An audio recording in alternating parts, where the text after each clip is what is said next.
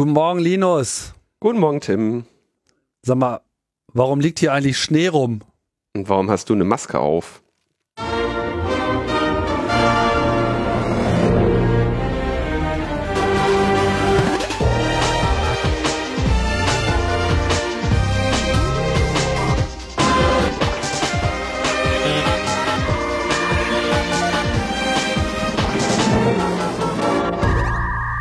Logbuch Netzpolitik Nummer 380 vom 8. Februar 2021, ein Montag. Ja, in der Früh sind wir dabei. Und ähm, ja, jetzt müssen wir auch Masken tragen beim Podcasten, denn sonst äh, wird das halt alles nix. Sonst schneit's rein. sonst schneit's rein.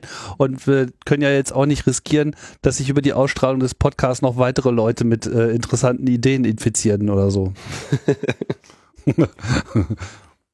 Aber äh, das wird gefährlich, weil wir haben natürlich wieder einen Gast mit ganz besonders äh, interessanten Ideen. Ja, sehr hochinfektiös. Hochinfektiöse Ideen. Die Julia. Hallo, Julia, Julia Reda. Herzlich willkommen zurück in Logbuch Netzpolitik. Hallo, schön, dass ich wieder dabei sein darf. Und ich infiziere natürlich niemanden mit guten Ideen. Sowas habe ich gar nicht.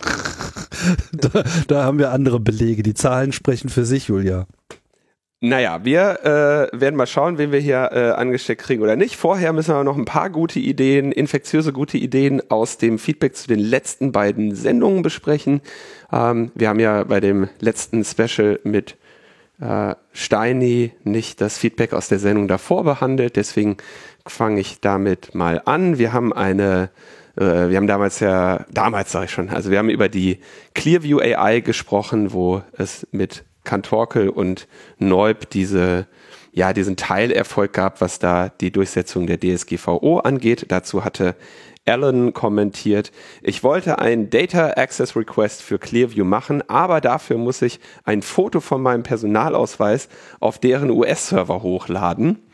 Sie versprechen mir, das Foto später zu löschen, aber da frage ich mich natürlich, ob ich ausgerechnet Clearview vertrauen kann, ähm, wenn ich nur löschen und äh, Widerspruch einlegen möchte, muss ich keinen Perso hochladen. Äh, die Frage habe ich einfach mal an Kantorkel weitergeleitet, der das ganze Ding ja ausgelöst hat und er antwortete, Hallo Alan, ich habe nicht das Formular genutzt, sondern eine E-Mail an Privacy Request at Clearview AI geschrieben. Mein meine Auskunftsanfrage wurde beantwortet, obwohl ich gar kein Foto meines Persos, sondern nur ein nicht hoch aufgelöstes Foto meines Gesichts angehängt hatte. Falls sie auf einer ID-Card bestehen, würde ich alles bis auf Foto und Namen schwärzen und die Auflösung runterschrauben. Leider kann man nicht darauf vertrauen, dass Clearview AI die eingesandten Bilder auch wieder löscht. Meine Auskunftsanfrage wurde im Februar 2020 beantwortet. Da hieß es auch, the images you shared to facilitate this request have been delayed, deleted. Im Mai 2020 erhielt, erhielt ich ungefragt eine weitere Antwort und da war das von mir eingesandte Suchbild mit dabei. Ähm, dann hat er noch einen Link, wo der Ablauf seiner Abfrage mit dabei ist. Äh, ich kann noch ergänzen, ich habe auf Reisen auch regelmäßig die Anforderung erlebt in vielleicht nicht-europäischen Ländern, dass ich eine Passkopie anbringen musste. In einigen Ländern gibt es das auch tatsächlich als gesetzliche Anforderung, dass Passkopien von den äh, beherbergten Personen eingesammelt werden.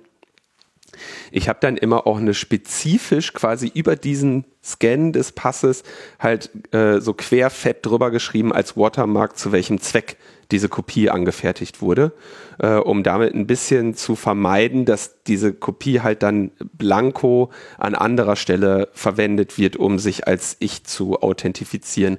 Auch das sicherlich keine keine todsichere Möglichkeit, aber eben alles Möglichkeiten, hier äh, zumindest den Missbrauch zu weiter einzuschränken. Zu der ähm, Sendung mit Steini haben wir auch relativ viel Feedback bekommen und da gab es äh, eine Reihe an Kommentare. Ich habe jetzt mal eine Auswahl davon verlinkt, die mehr oder weniger, würde ich sagen, von ähm, Lehrerinnen und Lehrern kamen oder äh, Leuten, die an Universitäten arbeiten, äh, die also so sinngemäß sagten, so, ähm, ich fasse das jetzt mal so zusammen, wir brauchen jetzt digitalen Unterricht, wir haben jetzt einen Notstand und ähm, entsprechend lasse ich mich nicht als lehrende Person dafür irgendwie ja, zurechtweisen, wenn ich jetzt hier auf funktionierende Infrastruktur von Privatanbietern wie Zoom oder Microsoft Teams zurückgreife. Und äh, da würde ich einfach mal zu sagen, ja, natürlich nicht. Natürlich wird jetzt nicht der einzelnen Lehrerin ein Vorwurf gemacht, die ähm, im, im Prinzip im Rahmen eines rechtfertigenden Notstands hier auf ein, ein solches System zurückgreifen muss. Ich glaube auch nicht, dass das äh, die intendierte äh, Aussage war von Steini. Allerdings muss, jetzt kommt meine Meinung dazu, ne, dieser rechtfertigende Notstand ist jetzt bald ein Jahr alt und da könnte man sich ja mal drum kümmern. Insofern würde ich sagen, unsere Aussage ist vielmehr die, dass relativ offensichtlich in den vergangenen Jahrzehnten hier versäumt wurde, eine Infrastruktur aufzubauen und außerdem dieser Notstand jetzt auch lange genug anhält, dass man diese Infrastruktur jetzt wenigstens auch mal selber hätte aufbauen können. Und das äh, war Steini eben hier berichtet für das Land Berlin, dass da eben einerseits sie diese Big Blue Button Infrastruktur äh, bereitstellen und zweitens, das haben wir hier gar nicht so großartig erzählt, äh, sie auch bei dem Fixen des äh, Lernraum Berlins geholfen haben. Äh, das zeigt ja so ein bisschen, dass, dass das eben auch Schule macht. Andererseits denke ich, dass nicht das nachhaltige Konzept sein kann, wenn hier Privatpersonen helfen müssen. Die Geschichte mit dem Lernraum Berlin war so, das war halt eine monolithische Moodle-Infrastruktur für alle Schulen in Berlin. Und wenn dann morgens um acht alle Schülerinnen aller Schulen in Berlin darauf zugreifen wollten, dann ist das Ding plattgegangen.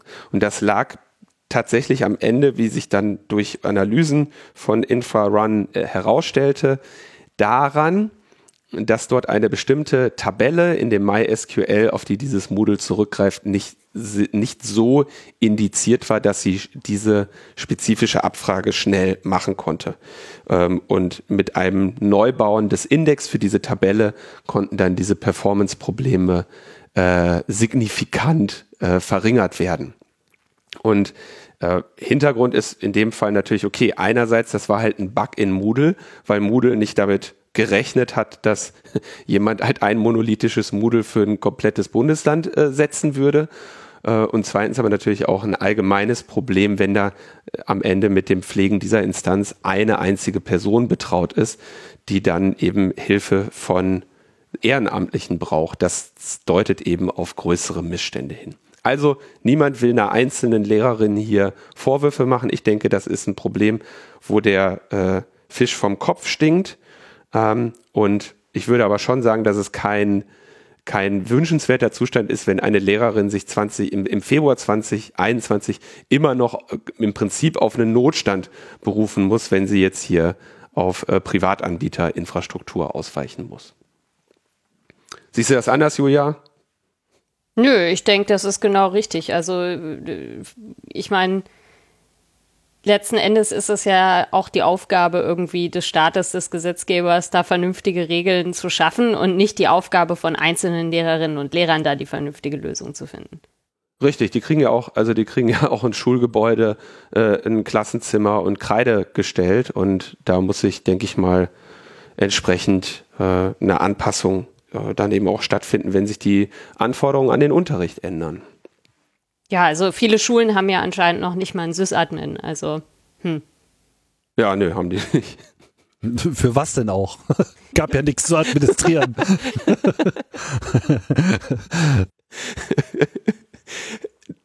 das heißt, wir haben ein Henne-Ei-Hahn-Problem. Nicht nur ein Henne-Ei-Problem. Ähm, okay, dann gab es noch relativ ausführliches Feedback zu dieser ganzen Geschichte mit äh, GameStop, Robinhood und Co. Und da graust es mir so ein bisschen davor, weil es ein sehr guter, aber auch sehr langer Kommentar von Slati ist, ähm, der hier einen spezifischen Aspekt nochmal anspricht. Ich kommentiere den mal auszugsweise. Es tut mir leid, dass ich den im Sinne der Zeit etwas kürze. Äh, und zwar geht es darum, dass ja ähm, äh, so Unternehmen wie Robinhood und Trade Republic, also diese Trading-Apps, Trading-Plattformen, äh, zeitweise den Handel mit der GameStop-Aktie ausgesetzt haben. So, und dazu kommentiert Slati. Daniel meinte, die hätten diese Aktien zeitweise vom Handel ausgeschlossen. Diese Umschreibung trifft aber das, was tatsächlich stattfand, nur ungenügend denn man denkt dabei an einen temporären Handelsstopp anhand großer Volatilität und das ist an der Börse etwas, was fast täglich bei irgendwelchen Aktien zu beobachten ist und bei Überschreitung bestimmter Volatilitätsschwellen automatisiert stattfindet. Also wenn die Aktie viel zu sehr wackelt, dann wird sie automatisch vom Handel ausgeschlossen. Diese Events sind auch vollkommen harmlos und insofern fair, als dass sie alle Marktteilnehmer gleichermaßen betreffen. Aber das, was sich da bei GameStop und Konsorten abspielte, war etwas völlig anderes, denn effektiv wurde dann nur das weitere Kaufen verhindert, nicht das Verkaufen. Und das auch nur bei bestimmten Brokern und nicht bei allen, wie das bei regulären Handelspausen der Fall ist. Es war also sozusagen ein einseitiger Handelsausschluss, der nur bestimmte Broker bzw. deren Kunden betraf. Und das kommt einer Art Marktmanipulation gleich, die eigentlich nicht vorgesehen ist und für die es auch meines Wissens keine historischen Präzedenzen gibt. Robinhood und Co. haben nicht nur literally, sondern ganz praktisch und tatsächlich den Buy-Button in ihrer App ausgegraut, den Sell-Button aber aktiv gelassen. Tags darauf wurden die Beschränkungen teilweise wieder zurückgenommen, aber nur insofern, als dass Limits eingezogen wurden, sodass Kunden zum Beispiel im Fall Robinhood nur noch erst fünf, dann drei und dann irgendwann nur noch eine GameStop-Aktie besitzen durften. So, er geht jetzt noch sehr viel weiter darauf ein, dass das ähm, welche Konsequenzen das hat, auch was die Eignerstruktur von Robinhood und so weiter angeht. Dafür verweise ich auf den Kommentar, der, wie gesagt, eine sehr wichtige äh, Ergänzung ist. Und er sagt, das wird noch einmal hochspannend, wenn hier die SEC ermittelt und ein paar, Urspreile, äh, paar Urteile gesprochen werden. Äh, denn da werden die Grundregeln des freien Marktes und der Börsenregeln am Ende verhandelt. Also das fand ich einen sehr wichtigen Hintergrund, den ich als Ergänzung hier nochmal äh, zitieren wollte. Und dann gab es noch eine andere, finde ich, sehr äh, gute Ergänzung, eine sehr gute Idee, die von, Moment, jetzt habe ich hier den falschen Kommentar verlinkt, der im Prinzip sagt, naja, das Shorten hat ja noch ein weiteres Problem, denn ähm, es, ah ja, da ist es. Das ist der Kommentar von Innerand. Was mir im Podcast gefehlt hat, ist, dass das Shorten an sich bereits eine Marktverzerrung darstellt. Auch wenn man niemandem davon erzählt. Der Aktienkurs entsteht durch Angebot und Nachfrage. Ist das Angebot größer als die Nachfrage einer Aktie, dann wird diese im Kurs tendenziell fallen. Shorten macht aber genau das. Es erzeugt ein künstliches Angebot, welches es eigentlich nicht gibt. Der Eigentümer der Aktie hatte ja nicht vor, diese zu verkaufen und drückt alleine dadurch den Kurs. Also ja, im Prinzip gibt es die Aktie überhaupt nicht im Angebot.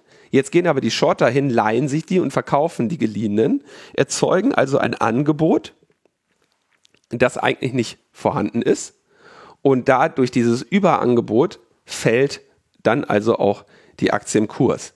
Den umgekehrten Fall haben wir durch das Hebeln. Hier wird eine Nachfrage erzeugt, die es eigentlich nicht gibt. Schließlich hat der Käufer das Geld gar nicht und er muss die Aktie wieder verkaufen, um den Kredit zu tilgen. Beides klingt irgendwie nicht richtig. Etwas verkaufen, das einem nicht gehört, ähm, oder eine Kapitalanlage mit Geld kaufen, das man nicht hat. Das heißt, dadurch wird wenig erreicht. In erster Linie werden Möglichkeiten zum Zocken geschaffen und äh, genau dadurch bringt man jede Menge Instabilität in das System. Wenn gehebelt wurde und die Kurse fallen, müssen viele verkaufen, was erst recht einen Kurssturz auslöst. Was durch das Shirten ausgelöst wird, wenn die Kurse steigen, konnte man dann eben gerade beobachten. Warum ist das eigentlich erlaubt? Äh, auch hier gibt es eine längere Antwort von Slati, äh, die äh, und auch in unserer kurzen Clubhausrunde dazu hatte Daniel das nochmal erklärt. Naja, du kannst es im Prinzip nicht verbieten und es gibt tatsächlich auch legitime Anwendungsfälle, äh, zum Beispiel Futures oder Leerverkäufe zu machen. Besonders toll findet es aber niemand und äh, deswegen finde ich diese Ergänzung, dass allein das Shorten selber hier schon eben auch eine Verzerrung ist, durchaus eine äh, wichtige inhaltliche Ergänzung.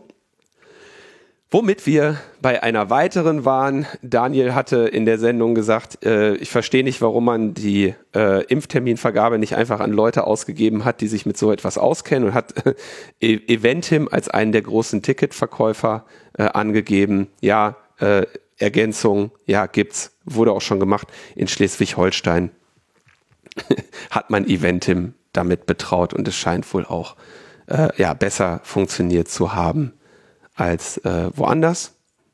Tja.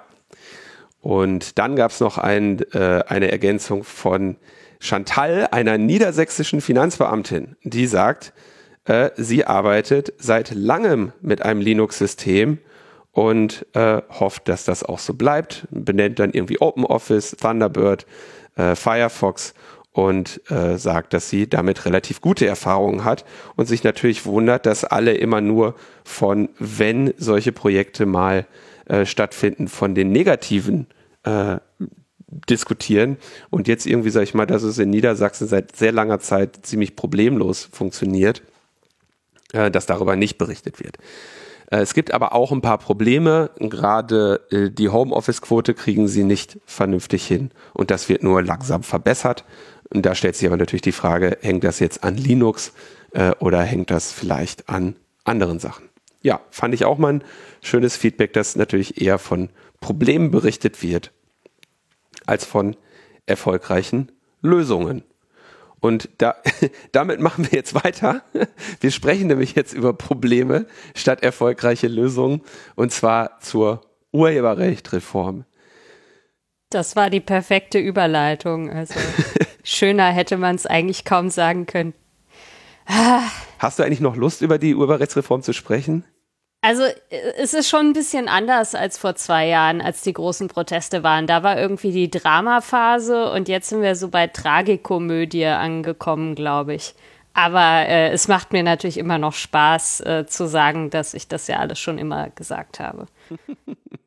Vielleicht müssen wir, äh, weil du gerade schon sagst, dass ein paar Jahre oder längere Zeit jetzt schon her ist, nochmal kurz deine Rolle beleuchten. Du warst in, äh, im EU-Parlament als, du warst Mitglied des EU-Parlamentes äh, als äh, Vertreterin der Piratenpartei, aus der du aber ähm, dann noch kurz vor Ende deines Mandats ausgetreten bist, wenn ich mich nicht recht täusche. Genau. Und äh, ja, im Europaparlament war ich ähm, an den Verhandlungen für die Urheberrechtsreform beteiligt. Äh, für die Grünen EVA-Fraktion, mit denen die Piraten ja auch schon seit langer Zeit im Europaparlament zusammenarbeiten. Das heißt, ich habe an diesen ganzen ähm, ja, Verhandlungsrunden hinter verschlossenen Türen teilgenommen und dann letzten Endes auch den öffentlichen Protest gegen diese Richtlinie so mit angeleitet, ähm, weil ich eben ja befürchtet habe, dass diese Reform, so wie sie da verabschiedet wurde, nicht umsetzbar ist, beziehungsweise zu großen Kollateralschäden führen wird. Und ja, die, bei den Kollateralschäden sind wir jetzt sozusagen. Du hast dich dann äh, entschieden, ähm, nicht weiter in, äh, nicht weiter zu kandidieren. Danke mal, du hättest jetzt eine relativ große Sicherheit gehabt, wiedergewählt zu werden aufgrund deiner äh, Bekanntheit im deutschen Bereich und äh, aufgrund deiner besonderen Rolle für die äh, Piratenpartei. Aber das hast du äh, dich gezielt entschieden, nicht zu machen. Ne? Du bist jetzt bei der. Genau. Du wolltest in diesem, wie hast du es damals gesagt, du wolltest irgendwie in diesem Apparat nicht als Berufspolitikerin enden?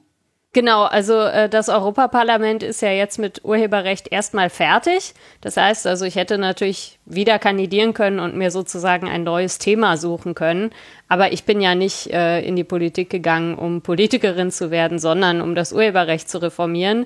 Und da spielt die Musik inzwischen eben in Deutschland, weil das Ganze umgesetzt werden muss. Und ja, ich habe mich dann der Gesellschaft für Freiheitsrechte angeschlossen, die sich ja äh, vor allen Dingen mit der Durchsetzung der Grundrechte vor Gericht beschäftigt, weil ich eben glaube, dass Deutschland diese Reform eigentlich gar nicht so wirklich grundrechtsfreundlich umsetzen kann.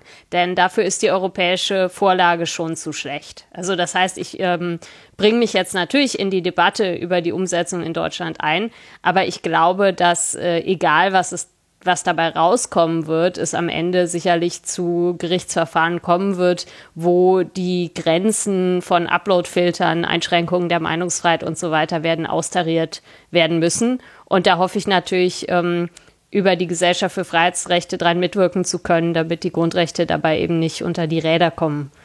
Äh, Moment, Uploadfilter, wir haben doch äh, von der CDU-SPD-Koalition ganz klar gesagt bekommen, dass äh, Uploadfilter nicht kommen werden, weil die Richtlinie das überhaupt nicht fordern würde. Ja, äh, stimmt. Also ähm, die äh, SPD war da zumindest insofern ein bisschen schlauer, dass sie schon vor zwei Jahren äh, mit dem Zurückrudern angefangen haben und gesagt haben, äh, wir wollen versuchen, Uploadfilter äh, weitgehend zu verhindern, während die CDU sich halt hingestellt hat und gesagt hat, ähm, vertraut auf unser Wort, Uploadfilter wird es mit uns nicht geben und jetzt eben ja, mit, mit dem Zurückrudern zwei Jahre im Verzug sind. Also letzte Woche hat die Bundesregierung ihren Entwurf für die Umsetzung von Artikel 17 beschlossen. Das heißt, mhm. jetzt äh, geht das in den Bundestag und da hat die CDU dann eben schnell ihre Webseite geändert und ähm, also erst haben sie den Artikel komplett offline genommen, wo drin stand, dass äh, Uploadfilter nicht kommen werden. Und dann haben sie ihn doch wieder online gestellt nach dem äh, bekannten Streisand-Effekt äh, und haben geschrieben, ja, leider konnten wir uns mit unserer, mit unserem Ziel nicht durchsetzen und wir mussten alle Kompromisse machen. Gegenüber wem? Sie sind die regierenden. Ja. Das hat auch einige von der SPD ziemlich sauer gemacht, weil natürlich gehören zum Reagier äh, Regieren äh, immer mindestens zwei oder vielleicht äh, die CSU mischt auch noch mit. Aber es ist natürlich völlig klar. Also weder die SPD noch die CDU hat ähm, jemals einen Umsetzungsvorschlag gemacht, äh, der tatsächlich Uploadfilter verhindern würde. Aber zumindest war der erste Entwurf vom letzten Sommer vom Justizministerium noch besser als das, was jetzt beschlossen wurde. Also das heißt, wenn die CDU äh, erst in den Ver Verhandlungen den, quasi die Uploadfilter schärfer stellt und sich danach hinsetzt und sagt, äh, es war aber die SPD schuld, dann ist das schon extrem scheinheilig. Hätten Sie, aber also am Ende sind Sie ja dann gescheitert an auch der durch Sie selber geschaffenen Realität, oder? Wäre es möglich gewesen, eine Urheberrechtsreform ohne Uploadfilter zu gestalten? Also theoretisch ja, praktisch wahrscheinlich nein. Also theoretisch ja, sage ich deshalb, weil ähm, die Plattformen ja nur dann filtern müssen, wenn sie keine Lizenz haben oder wenn, wenn sie keine Erlaubnis haben, die Inhalte zu verwenden. Und das heißt also, einen Weg hätte es theoretisch gegeben, nämlich, dass man per Gesetz alles erlaubt und die Plattform verpflichtet, die, den Verwertungsgesellschaften dafür eine Vergütung zu zahlen, also im Grunde genommen die Kulturflatrate. Da hätte man sich dann immer noch drüber streiten können, ob das mit äh, europäischem Recht in anderen Punkten übereinstimmt, aber das wäre, glaube ich, die einzige Möglichkeit, wo man auf Uploadfilter komplett verzichten könnte, wenn man halt per Gesetz dafür sorgt, dass die Plattformen für alles eine Erlaubnis haben. Hätte man machen können, das war auch so mehr oder weniger der Vorschlag, den die CDU auf ihrer Webseite stehen hatte bis letzte Woche. Aber ähm, es gibt natürlich also massive Interessen innerhalb äh, der Unterhaltungsindustrie, die das nicht wollen. Also zum Beispiel die Filmindustrie ist ja völlig klar, dass die nicht damit einverstanden wären, wenn YouTube zwar ihnen in Zukunft bezahlen muss, aber deshalb Kinofilme von Tag 1 irgendwie äh, auf YouTube abrufbar sind. Also realistisch, also fernab jeder Re Realitätsvorstellung war das von vornherein. Das war ja auch, wenn ich das richtig verstehe, immer dein Punkt, dass du äh, primär die CDU immer gesagt hat, also das waren ja noch während der Verhandlungen, wo dann äh, äh, Axel Voss zum Beispiel sagte so, nein, es brauchen keine, man braucht keine Upload-Filter, die müssen nur aufpassen, dass sie, dass man nichts hochladen kann, wofür man keine Lizenz hat. Ja. Und du hast dann immer ja. gesagt, das bedeutet Upload-Filter und er hat dann immer gesagt, Upload-Filter steht da aber nirgendwo. Ja, das ist, äh, glaube ich, eine ganz gute Zusammenfassung äh, damals von der Diskussion. Es ist aber, glaube ich, auch noch ein kleines Stück absurder, denn also nicht nur kann man Artikel 17 eigentlich nicht ohne Uploadfilter umsetzen, eigentlich kann man Artikel 17 auch nicht mit Uploadfiltern umsetzen. Denn, äh, also es gab ja die großen Proteste und äh, die EU hat, also die EU-Kommission hat sich große Sorgen gemacht, dass Artikel 17 vielleicht am Ende abgelehnt wird. Es war ja auch sehr knapp im Europaparlament. Ja. Und deshalb haben die Verhandlungsparteien in, in diesen äh, Trilogverhandlungen in letzter Minute auch noch einige Nutzerrechte mit reingeschrieben. Und zwar steht im Artikel 17 drin, dass legale Inhalte nicht gesperrt werden dürfen. Und zwar, also da steht nicht irgendwie, dass sie systematisch nicht gesperrt werden dürfen oder dass sie nicht so oft gesperrt werden dürfen, sondern eigentlich steht da, es darf überhaupt nicht dazu kommen, dass legale Inhalte nicht verfügbar sind. Mhm. Und äh, es gibt keinen Upload-Filter, der das kann. Das heißt also eigentlich ist eine Umsetzung mit Upload-Filter genauso unmöglich wie eine Umsetzung ohne Upload-Filter. Und das mhm. ist natürlich irgendwie eine blöde Situation. Die muss aber jetzt in nationaler Gesetzgebung gelöst werden, diese Situation. Genau. Also im Grunde genommen hat sich der EU-Gesetzgeber so aus der Affäre gestohlen und hat gesagt, ja, wir, wir, wir überlassen den Mitgliedstaaten die Lösung, also wie man dafür sorgen kann, dass alle Urheberrechtsverletzungen verschwinden und alle legalen Inhalte online bleiben. Und ähm, also man muss der Bundesregierung zumindest zugute halten, dass sie es versucht. Also äh, perfekt funktioniert das natürlich nicht und es gibt andere Länder wie zum Beispiel Frankreich, die einfach sagen, ist uns egal, dass da steht, dass legale Inhalte nicht gesperrt werden dürfen. Wir sperren einfach trotzdem alles. Und wer halt ein Zitat oder irgendeine andere legale Nutzung hat, der kann sich halt beschweren und dann wird es nachträglich wieder freigeschaltet. Aber äh, also so eine Umsetzung widerspricht ganz offensichtlich ähm, nicht nur dem Wortlaut von Artikel 17, sondern auch den Grundrechten. Also Deutschland versucht zumindest irgendwie beiden Anforderungen irgendwie gerecht zu werden. Aber das Problem ist halt, äh, die Upload-Filter sind nicht besonders intelligent. Also die können nicht feststellen, was ist eine Parodie, was ist ein Zitat oder auch nur sicher sein, wer überhaupt der echte Rechteinhaber ist und so.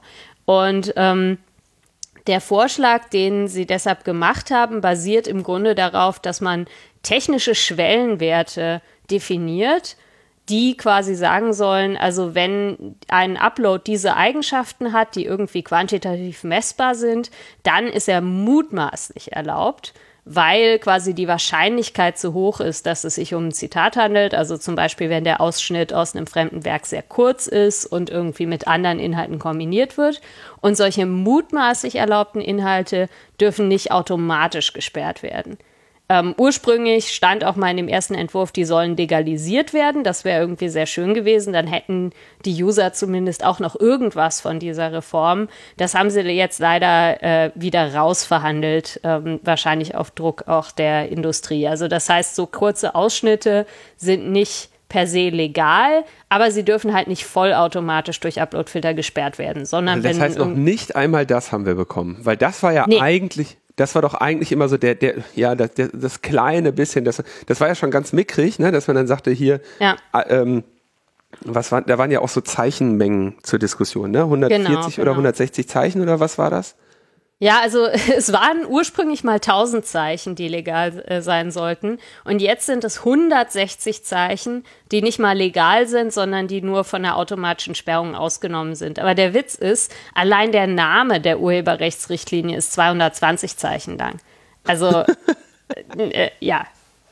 Ich glaube, Und wer Uploadfilter so scharf schaltet, dass irgendwie 160 Zeichen Text automatisch gesperrt werden, der hat ganz andere Probleme als irgendwie äh, die Frage, äh, ob es sich da um ein Zitat handelt. Also das wird einfach zu krassen False Positives führen, wo einfach zufällig irgendwelche Eigennamen verwendet werden von Gesetzen, von komplizierten Institutionen oder was auch immer. Und das sieht so aus, als wäre da eine Urheberrechtsverletzung. Dabei ist da gar nichts.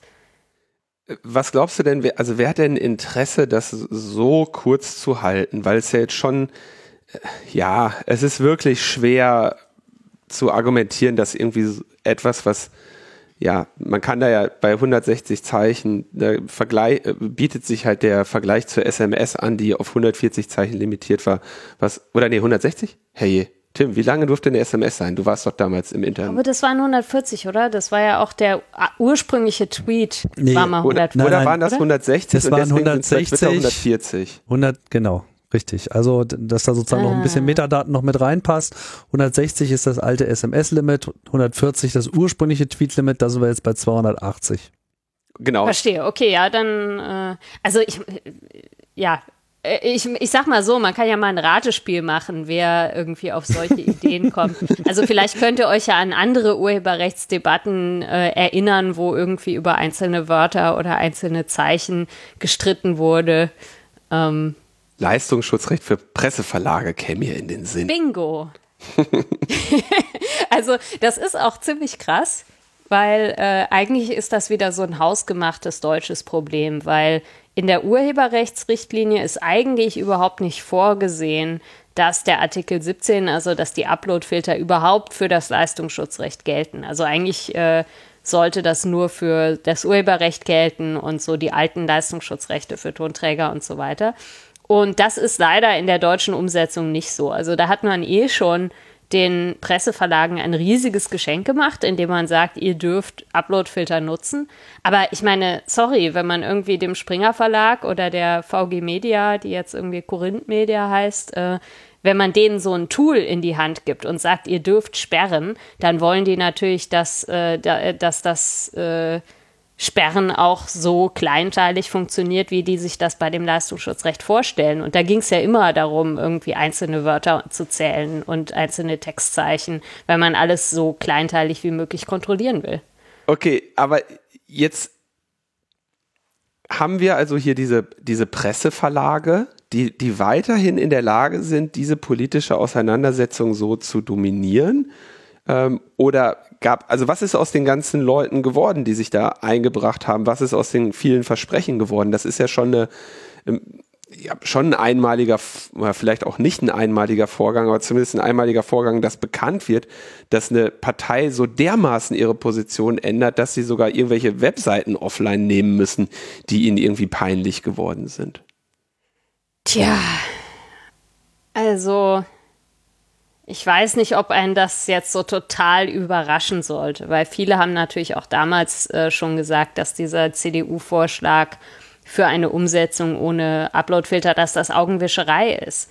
Ähm, insofern, ja, also äh, ich glaube schon, dass äh, die Presseverlage so zu 95 Prozent das bekommen haben, was sie wollten in, in diesem Regierungsentwurf und dass es bei anderen ähm, Konflikten ein bisschen ausgewogener ist. Also zum Beispiel bei dem ganzen Bereich Musik, da gibt es irgendwie äh, großes Gekloppe äh, zwischen allen möglichen. Also äh, inzwischen äh, gibt es auch so offene Brandbriefe, wo die Plattenlabels, die GEMA ähm, irgendwie äh, als inkompetent darstellen und die GEMA dann zurückschreibt, äh, von wegen, ohne uns würde es Artikel 17 überhaupt nicht geben, ihr undankbares Pack. Und äh, also das heißt, alle streiten sich mit allen, niemand ist so richtig zufrieden. Ähm, aber beim Bereich Text ist es einfach radikal einseitig zugunsten der Presseverlage umgesetzt worden. Also zum Beispiel die, die äh, Grenzwerte, die da jetzt vorgeschlagen sind für ähm, äh, Ton- und ähm, Videoaufnahmen. Da sollen 15 Sekunden von der automatischen Sperrung ausgenommen sein. Das ist natürlich ähm, immer noch nicht so, dass es dann überhaupt nicht zur Sperrung von legalen Inhalten kommen kann. Weil natürlich kann auch ein legales Zitat länger sein als 15 Sekunden, aber es ist trotzdem irgendwie noch, ja, also handhabbarer und es ist relativ unwahrscheinlich, dass es da einfach zu False Positives kommt, weil, ähm, also wenn man so ein 15 Sekunden Match hat, dann kann man sich zumindest relativ sicher sein, dass es sich da wirklich um dasselbe Video handelt, während das halt bei 15, äh, bei 160 Zeichen Text noch nicht mal das sichergestellt ist. Also es sieht schon alles danach aus, als ob die Presseverlage immer noch ähm, einfach an, am längeren Hebel sitzen, wenn es um diese Verhandlungen innerhalb der Bundesregierung geht ich frage mich, wo die diesen Hebel herhaben wollen. Ja, also okay, ich meine. Naja, dieses Jahr ist Bundestagswahl. Ähm, das ist wahrscheinlich auch das, was irgendwie den Nutzerinnen und Nutzern zugutekommt, dass man zumindest so ein kleines bisschen Angst haben muss vor äh, der, der Frage, wie das eigentlich so bei der Wählerschaft ankommt. Aber natürlich haben in einem Wahljahr auch die Presseverlage ganz besonders äh, Einfluss über Politikerinnen und Politiker. Also ähm, ich weiß nicht, äh, in, der, in der CDU ist ja auch noch ungeklärt, wer irgendwie am Ende ähm, Kanzlerkandidat werden soll. Und da spielen natürlich solche Dinge wie Be Beliebtheitszahlen in der Bevölkerung eine große Rolle. Und natürlich hat da auch die Berichterstattung einen großen Einfluss drauf. Aber gerade wenn ich an äh, ja, Berichterstattung, CDU, Internet denke, dann denke ich ja auch an äh, erstens diese breite Protestkampagne gegen diese Urheberrechtsreform, die kam eben nicht von den traditionellen äh, Medien, die jetzt irgendwie große äh, Lobbyverbände unterhalten, sondern sie kam aus dem Netz und insbesondere in dem Kontext kam es ja dann auch zu so Sachen hier wie äh, die Zerstörung der CDU, wo äh, Riso ne, mal mediale, journalistische Arbeit gemacht hat und gezeigt hat, hier, wie sieht's mit dieser Partei aus? Also die müssten doch eigentlich auch gelernt haben, dass wenn sie öffentlich gut dastehen wollen, dass das im Zweifelsfall äh, nicht nur von den Presseverlagen abhängt. Ja, absolut. Also deshalb ist auch, glaube ich, der Entwurf nicht ganz so schlecht, wie er hätte sein können. Also Außer halt, es geht irgendwie um die Interessen der Presseverlage. Dann ist es zu 100 Prozent einseitig. Es gibt durchaus ein paar ganz gute Vorschläge da drin, die es vorher nicht gab. Also zum Beispiel, dass es jetzt irgendwie Möglichkeiten geben soll, gegen falsche Copyright-Claims vorzugehen. Also das kommt ja immer mal wieder vor auf YouTube oder so, dass irgendjemand einfach irgendwas claimt. Ähm, mhm was ihnen überhaupt nicht gehört. Also teilweise ist das auch irgendwie so ein Fernsehsender claimt irgendwas, was äh, äh, er in seiner Sendung gespielt hat, obwohl ähm, damit dann eigentlich das Original offline genommen wird. Also dagegen gibt es jetzt bestimmte Vorschläge, wie, wie dagegen vorgegangen werden soll. Werden soll. Und ja, also ich meine, äh, dass, es, dass es irgendwie in diesem Vorschlag Uploadfilter geben würde, das war leider klar. Aber ähm, ich glaube schon, dass die Bundesregierung zumindest so ein Stück weit doch Angst hat, auch vor den Protesten der Nutzerinnen und Nutzer. Nur eben nicht genug Angst, um sich dafür mit den Presseverlagen äh, anzulegen. Also die haben einfach nochmal äh, mehr Einfluss als alle anderen in der Politik. Also es hat, glaube ich, teilweise auch damit zu tun, dass die Leute in den Ministerien auch gar nicht mitkriegen, was auf YouTube läuft wenn es nicht irgendwie sechs Millionen Views hat. Also die kriegen morgens ihren Pressespiegel, da wird ähm, die Berichterstattung über das Thema Urheberrecht in den Printmedien zusammengefasst. Also da ist, wenn man Glück hat, sind reine Online-Veröffentlichungen von Zeitungen mit drin, aber alles, was auf Social Media passiert, schon mal nicht. Und da haben die Presseverlage einfach über den Winter eine krasse Kampagne geschoben wo halt drin stand, zum Beispiel irgendwie, es gab so einen Artikel in der FAZ, der hieß die 1000 Zeichen Enthauptung. Also da haben sie quasi äh, äh, behauptet, dass man mit äh, Presse überhaupt kein Geld mehr verdienen kann, wenn eben äh, äh Übereinstimmungen von 1000 Zeichen nicht automatisch geblockt werden. Und diese Beiträge waren voll mit Lügen. Also da wurde halt zum Beispiel behauptet, dass man dann irgendwie ganze Gedichte abdrucken dürfte und solche Sachen. Dabei äh, steht in dem Entwurf eigentlich drin, dass man sowieso nicht mehr als 50 Prozent eines fremden Werkes übernehmen darf und solche Sachen. Ähm, aber das hat natürlich einen großen Eindruck gemacht, glaube ich, äh, in der Politik, weil ja, FAZ ist da halt immer noch so ein Leitmedium, was auch in den Ministerien wahrgenommen wird. Und bei Social Media, da merkt man es dann vielleicht erst, wenn es in die heiße Phase des Wahlkampfs geht. Okay, das leuchtet ein. Wir waren gerade beim Lob. Also ich fand das gar nicht so äh, ähm, egal, dieses Lob, weil die, das Inhalte fälschlicherweise gesperrt werden. Da haben wir regelmäßig Fälle von und du hast es genau genannt. Ich glaube, bei äh, Thilo Jung gab es kürzlich wieder so einen Fall, dass Inhalte von Jung und Naiv von einem Fernsehsender übernommen werden, wurden und dann deren automatisches Content-Blocking den Originalinhalt offline genommen hat. Ähm, in dem Fall ließ sich das sehr schnell klären. Ja, ähm, also er hat den Beschwerdeknopf gedrückt und das auf Twitter erwähnt und ich glaube, es war noch im, im am gleichen Tag wurde dieser Fehler behoben. Ähm, dann gab es aber noch einen etwas weiter zurückliegenden Fall, der auch sehr viel Öffentlichkeit bekommen hat. Äh, das war dieser Fall um Pink Stings. Da hat es nämlich, glaube ich, Tage gedauert. Äh, und damit war quasi ne, in, in dieser YouTube-Welt sind Tage eben, also Stunden sind ja schon ein Problem. äh, Tage sind dann eben die, ja, mehr oder weniger die Vernichtung dieses Inhalts, weil die Leute natürlich auch nur äh, oder also weil die Leute in der Regel mehr Kanäle abonniert haben, als sie gucken können und ähm, entsprechend wenn dein Inhalt nicht zum Zeitpunkt der Veröffentlichung viral geht, dann wird er es nachher erst recht nicht mehr machen. Ne? Und welche Möglichkeiten wurden da jetzt äh, gegen äh, ergriffen? Also ist das jetzt eine stabile Möglichkeit, sich dagegen zu wehren? Naja, es ist so mittelmäßig. Also ähm, es ist besser als bisher, würde ich sagen. Also um vielleicht noch mal einen etwas aktuelleren Fall zu äh, nennen, wo es nicht gut gelaufen ist. Also es gab ähm, mehrere Sperrungen von ähm, Videos eines türkischsprachigen YouTube-Kanals, der quasi von türkischen Exiljournalistinnen hier aus Deutschland betrieben wird. Das sind irgendwie Leute, die sich mit äh, der türkischen Regierung angelegt haben. Und ähm, der Staatssender der Türkei, TRT, ähm, hat Takedown Requests oder Content ID Strikes gegen solche Videos gesendet, obwohl die teilweise noch nicht mal Videomaterial von diesem Fernsehsender verwendet haben. Also das heißt, es spricht doch einiges dafür, dass das gezielt gemacht wurde, eben von einem Erdogan-nahen Sender, um eben auch ähm, kritische Berichterstattung aus YouTube zu entfernen. Ähm, das finde ich dann schon, also äh, nochmal so einen so einen dramatischeren Missbrauchsfall, weil das, was jetzt mit Studio 71 äh, da passiert ist mit äh, Thilo Jung, da würden, glaube ich, diese Maßnahmen gegen Missbrauch nichts dran ändern, denn die gelten nur quasi im Wiederholungsfall. Ähm, also wenn eine, ein Rechteinhaber einfach mal nur einen Fehler macht und den Fehler dann auch schnell korrigiert, dann wird sich da wahrscheinlich nichts dran ändern. Aber richtig problematisch ist ja, wenn ein vermeintlicher Rechteinhaber systematisch solche äh, falschen Claims macht. Und da gibt's ja jetzt irgendwie in dem Paragraph 18 von dem Vorschlag so verschiedene Maßnahmen.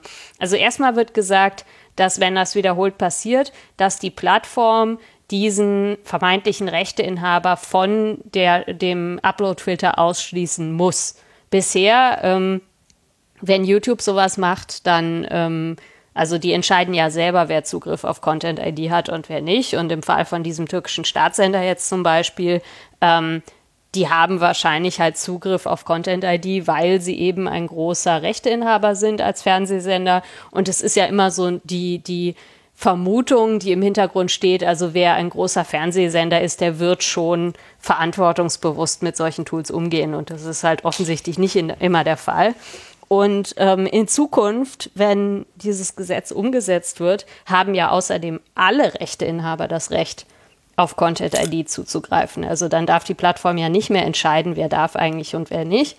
Und deshalb, also finde ich schon sinnvoll, dass da dann jetzt drin steht, also wenn jemand so wiederholt falsche Claims macht, dann muss der auch für eine Weile von diesem Upload-Filter ausgeschlossen werden. Was heißt denn wiederholt? Also ist das irgendwie definiert, wie, wie viele Wiederholungen es sich da handeln muss? Oder? Ja, also es ist nicht definiert, was mit wiederholt gemeint ist. Also ich würde behaupten, zweimal falsche Sperrung wäre schon wiederholt. Aber das kommt wahrscheinlich auch ein bisschen drauf an, ob die Plattform jetzt diesen äh, vermeintlichen Rechteinhaber sperren will oder ob man sie zu ihrem Glück zwingen muss. Aber zumindest mal auf dem Papier sagt das Gesetz, die Plattform ist verpflichtet, jemanden zu sperren, der wiederholt solche falschen Claims gemacht hat. Und daneben gibt's noch den Schadensersatz. Also ähm, sowohl ich als Nutzerin als auch die Plattform kann eben gegen ähm, die Quelle von solchen falschen Copyright-Claims auf Schadensersatz klagen. Ähm, das Problem dabei ist, und das hatten auch die Pink Stinks-Leute irgendwie schon, ähm, also dass es sehr schwer sein kann, als einzelner Creator so einen wirtschaftlichen Schaden nachzuweisen. Also die äh, türkischen Exiljournalistinnen zum Beispiel, die könnten jetzt vielleicht ähm, äh, Einnahmen einbußen, bei der Monetarisierung geltend machen.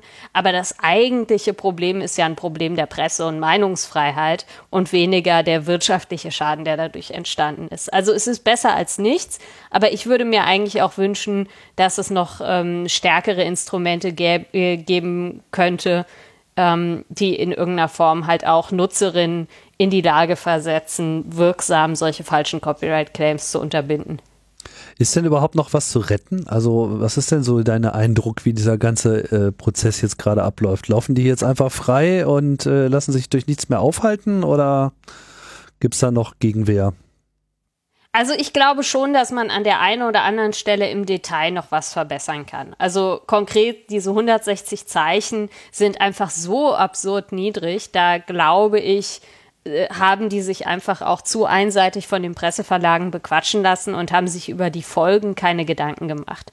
Also 160 Zeichen, so halber Tweet, haben wir schon gesagt, das ist ja viel zu wenig, um damit irgendwas Sinnvolles zu machen. Also wie gesagt, ähm, ein, ein durchschnittliches Zitat ist mit Sicherheit länger als 160 Zeichen. Das heißt also, wenn jetzt die Bundeskanzlerin eine Rede im Bundestag hält und verschiedene Journalistinnen und Journalisten zitieren dasselbe prägnante Zitat und es hat mehr als 160 Zeichen, dann wird halt der Uploadfilter ständig anspringen wegen angeblicher Urheberrechtsverletzungen, obwohl da gar nichts ist. Also da könnte ich mir vorstellen, dass man das vielleicht noch mal ein bisschen verbessern kann, aber das Grundproblem, also dass Uploadfilter halt einfach immer Fehler machen werden und legale Nutzungen sperren. Das kann jetzt, glaube ich, nur noch der ähm, Europäische Gerichtshof wirklich lösen. Denn der muss noch darüber entscheiden, ob Artikel 17 überhaupt mit den Grundrechten vereinbar ist. Mhm. Wann tut er das?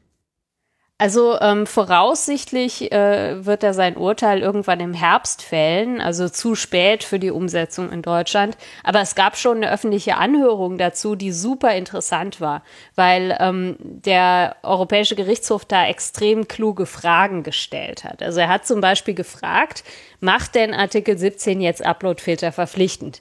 Und als wären die letzten zwei Jahre nicht passiert, behaupten halt die EU-Institutionen immer noch vor dem Europäischen Gerichtshof. Also Uploadfilter sind ja nicht verpflichtend, stehen nicht im Text und deshalb kann man es auch anders umsetzen.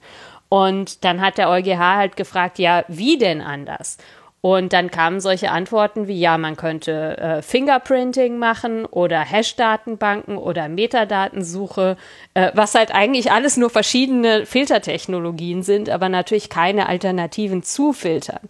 Und ähm, das hat der Generalanwalt dann auch ähm, ganz schön kommentiert. Der hat dann gefragt, okay, also wenn ich in ein Gesetz schreibe, du musst in zwei Stunden von Brüssel nach Luxemburg reisen, hast du dann wirklich die Wahl, ob du das Auto nimmst oder zu Fuß gehst.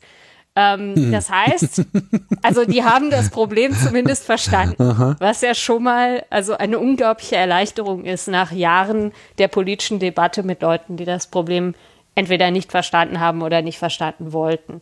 Das heißt also, der EuGH wird jetzt eine Entscheidung treffen.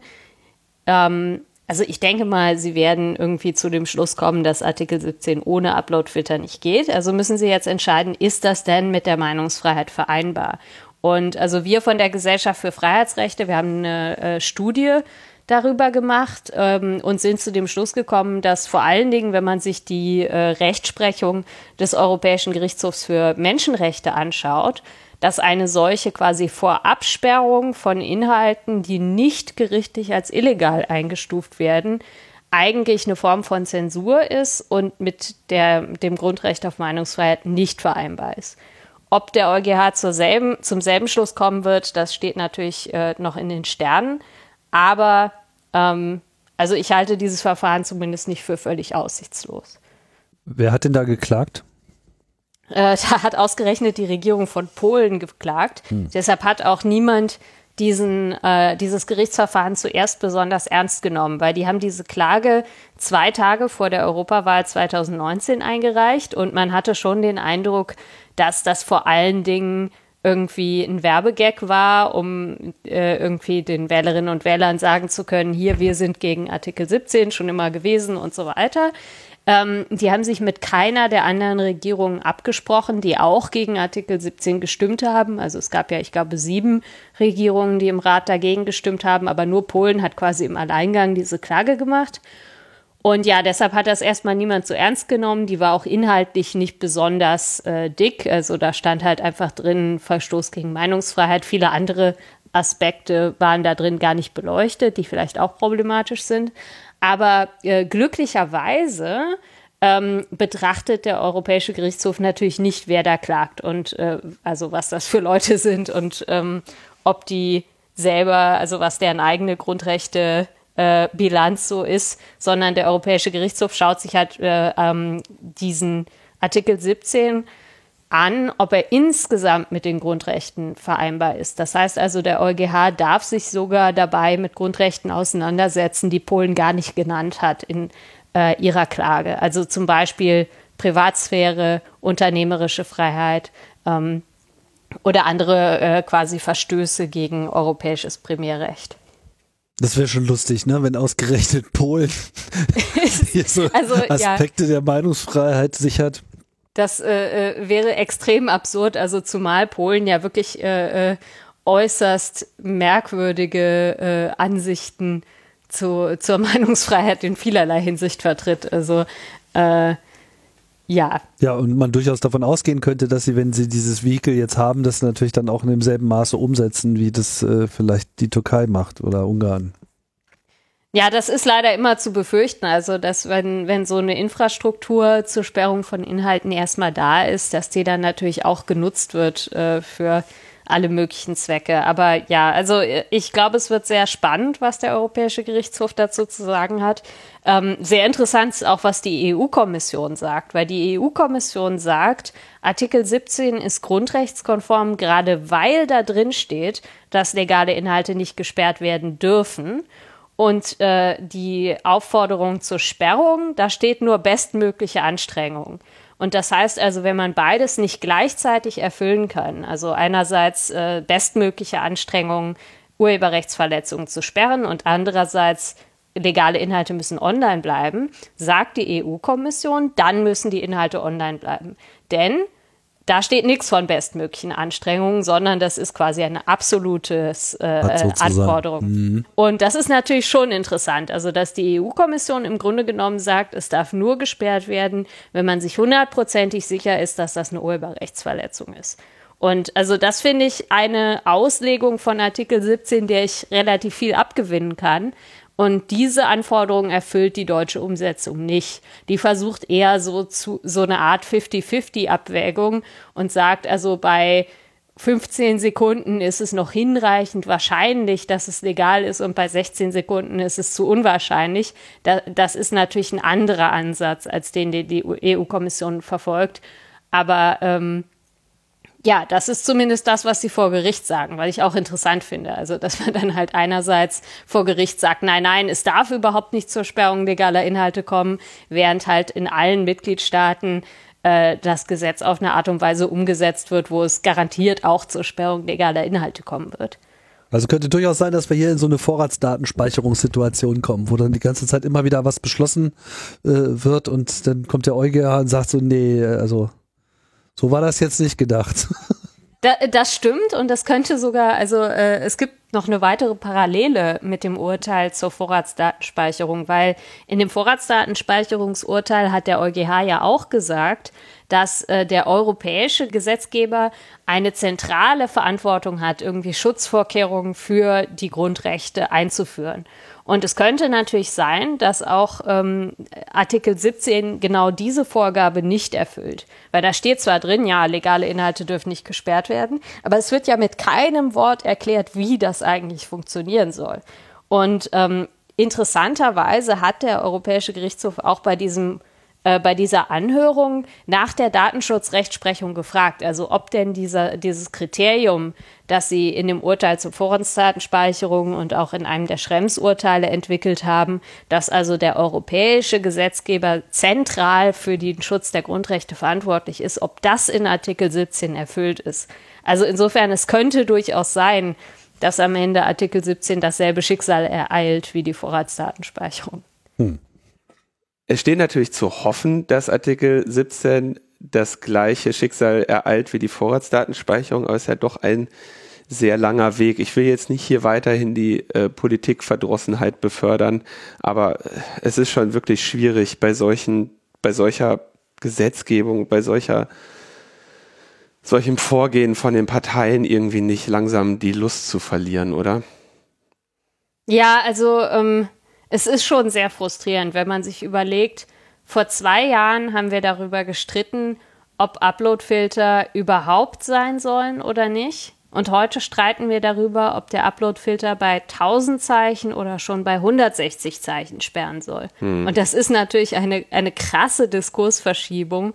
Und ähm, also wenn mir vor zwei Jahren jemand die Tagesschau von letzter Woche gezeigt hätte, wo halt irgendwie äh, berichtet wurde, ja, ähm, die Bundeswehr schickt ähm, Personal nach Portugal, um die Eindämmung eines furchtbar tödlichen Virus äh, äh, zu, zu unterstützen. Und außerdem streitet der Bundestag über die Sperrung von 125 Kilobyte großen Bildern äh, wegen der Urheberrechtsreform, dann hätte ich mich schon ein bisschen gewundert, weil ähm, die Grundsatzfragen, sage ich mal, also die wirklich wichtigen Fragen, wollen wir überhaupt so eine Durchsetzung ähm, des Rechts durch Algorithmen die überhaupt nicht mehr gestellt werden, sondern stattdessen wir uns halt wirklich über ähm, ja, solche Schwellenwerte streiten. Mhm. Oh Mann. Aber du, du streitest weiter mit und kümmerst dich drum. Ja, also ich finde immer noch 160 Zeichen sind viel zu wenig. Es müssen mindestens 170 sein. es bleibt einem ja kaum was anderes übrig, oder? Ja, Leider, leider. Gibt es sonst noch irgendwelche positiven Sachen zu berichten in Sachen Urheberrechtsreform? Hm. Na, äh, ja, also äh, positiv und dann wieder auch nicht so positiv. Also eine positive Sache an der EU-Richtlinie ist ja, dass äh, Karikaturen, Parodien und Pastiche in Zukunft legal sein sollen in Deutschland. Also Memes, Remix, Fanfiction, diese ganzen Sachen, die halt super wichtig sind für Internetkultur und eigentlich noch nie legal waren in Deutschland, aber die man halt einfach irgendwie so toleriert hat oder die teilweise irgendwie früher unter die freie Benutzung gefallen sind. Das wird ja jetzt alles legalisiert durch die Richtlinie, total super. Mhm. Ähm, Wie macht Deutschland das kaputt? Das ja, sie versuchen es zu verschlimmbessern, indem sie jetzt irgendwie versuchen, so neue Kriterien zu äh, erfinden, was das ist. Also äh, konkret steht da jetzt irgendwie drin, also man darf Parodien machen in dem Umfang, der durch den besonderen Zweck der Parodie gerechtfertigt ist. Und wenn ich so ein Meme hochlade und mir also diese Frage stellen muss, ist jetzt der Umfang der Entnahme aus einem fremden Werk noch gerechtfertigt für den parodistischen Zweck dieses Memes, dann äh, habe ich, glaube ich, schon die Lust verloren. Und ich halte das auch für europarechtswidrig, weil ähm, der Europäische Gerichtshof hat schon mal einheitlich definiert, was eine Parodie ist und glücklicherweise sogar auf eine Art und Weise, die ich als Nutzerin verstehe. Also er hat gesagt, es muss humoristisch sein und äh, es muss erkennbar sich vom Original unterscheiden. Und das trifft ja auf die allermeisten Memes zu, total einfach. Und es gibt also überhaupt keinen Grund, dass sich der deutsche Gesetzgeber da jetzt wieder neue Kriterien aus, ausdenkt, die total subjektiv sind und die auch vor allen Dingen für die einfachen Internetnutzerinnen, die das am Ende ja äh, irgendwie de den Alltag erleichtern soll, überhaupt nicht verständlich sind. Also ich weiß nicht, was sie sich dabei gedacht haben und ich hoffe, dass der Bundestag das wieder streicht, weil das einfach Quatsch ist. Oh. Ich sollte ja was Positives. ja, super. Das brauchen wir. Toll. Unbedingt. ja, wir bleiben dann, würde ich sagen, äh, dran und freuen uns, dass du bei diesem Thema bleibst. Muss man ja auch nochmal hervorheben, du äh, berichtest jetzt regelmäßig zu diesem Thema, aber auch anderen in einer äh, Kolumne, die du bei äh, heise.de unter Creative Commons Lizenz äh, veröffentlichst, die wir deshalb auch, glaube ich, regelmäßig bei Netzpolitik.org genauso lesen können. Ähm, genau, die heißt äh, Edit Policy und erscheint jeden zweiten Montag. Und äh, das Projekt, wo du grundsätzlich die EU-Urheberrechtsreform eben auch nicht nur jetzt inhaltlich in der Diskussion, sondern dann vermutlich auch in den juristischen Auseinandersetzungen verfolgst, nennt sich ja Control C bei Control Copyright, ja, Control aber Copyright. Äh, Control C, äh, ja, den Witz hast du mir ja letztes Mal schon erklärt. Nee, äh, falsch, mir genau, war gar nicht, mir gar verstanden habe ich den. Nein, ich, äh, ich, ich fand ihn, danach fand ich den Namen noch witziger als vorher. es hat zwei, genau, wir haben uns damals darüber auseinandergesetzt, dass äh, natürlich bei der Namensgebung das Control C im Sinne von Copy äh, gemeint ist, aber äh, am ganz alten Unix Terminal Control C das Abbrechen eines Prozesses ist. Also das, ja, äh, was. Aber ich finde es schön, dass es auch auf der Ebene funktioniert. Es, ma es macht's nur besser, ja, es macht's nur besser. Genau. Dann kommen wir zum weiteren schönen Thema, das, das diese Woche das Internet äh, beschäftigt hat. Und zwar, äh, und nicht nur diese Woche das Internet beschäftigt hat, sondern eigentlich die ja schon seit vielen Jahren äh, das Internet beschäftigt. Und es geht äh, im Allgemeinen um, ich würde mal sagen, die Art der Auseinandersetzung, die in diesem Netz stattfindet. Und da haben wir ja schon so ein bisschen ein Problem. Wir haben uns äh, irgendwie dieses Netz mal erhofft und vorgestellt als einen Ort des Austausches von Ideen, der irgendwie der Kommunikation hilft, dem Austausch hilft, uns alle irgendwie klüger, verständnisvoller äh, und einsichtiger macht und so die Demokratie, den Austausch der Völker und so weiter äh, ein Werkzeug der Aufklärung. Ja, äh, genau. Fordert, fördert, fordert und somit ein Werkzeug der Aufklärung ist. Und wir stehen jetzt irgendwie vor diesen sozialen Netzwerken in äh, unternehmerischer Hand mit ökonomischen Interessen und einer äh, Internetdebattenkultur, die selten ähm, gelobt wird. Ja.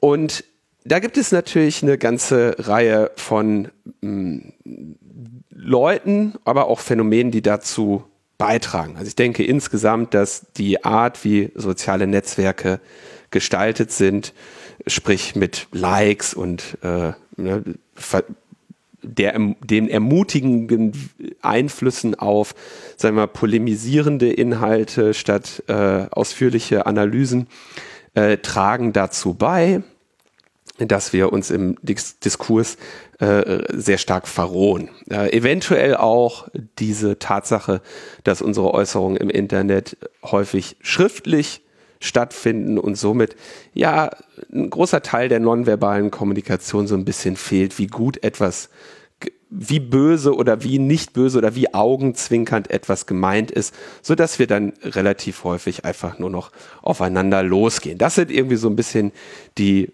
Einflüsse dieser Plattform generell auf uns und den Diskurs. Und jetzt gibt es Leute, die versuchen, sich dessen bewusst zu werden und da vielleicht gegen anzuarbeiten, die irgendwie bemüht sind, ähm, tatsächlich Diskurse zu versachlichen, indem sie sich sachlich mit Themen auseinandersetzen, ja, wir wissenschaftlich versuchen, äh, Erkenntnisse über Pandemie herauszufinden und daraus die sinnvollen und weniger sinnvollen Möglichkeiten und Schritte abzuleiten. Und es gibt natürlich ein paar Leute, denen genau diese, dieser unschöne Diskurs im Netz offenbar irgendwie Freude bereitet. Das sind ja nicht wenige, die kennen wir im Internet, die haben wir auch an der Backe, ne?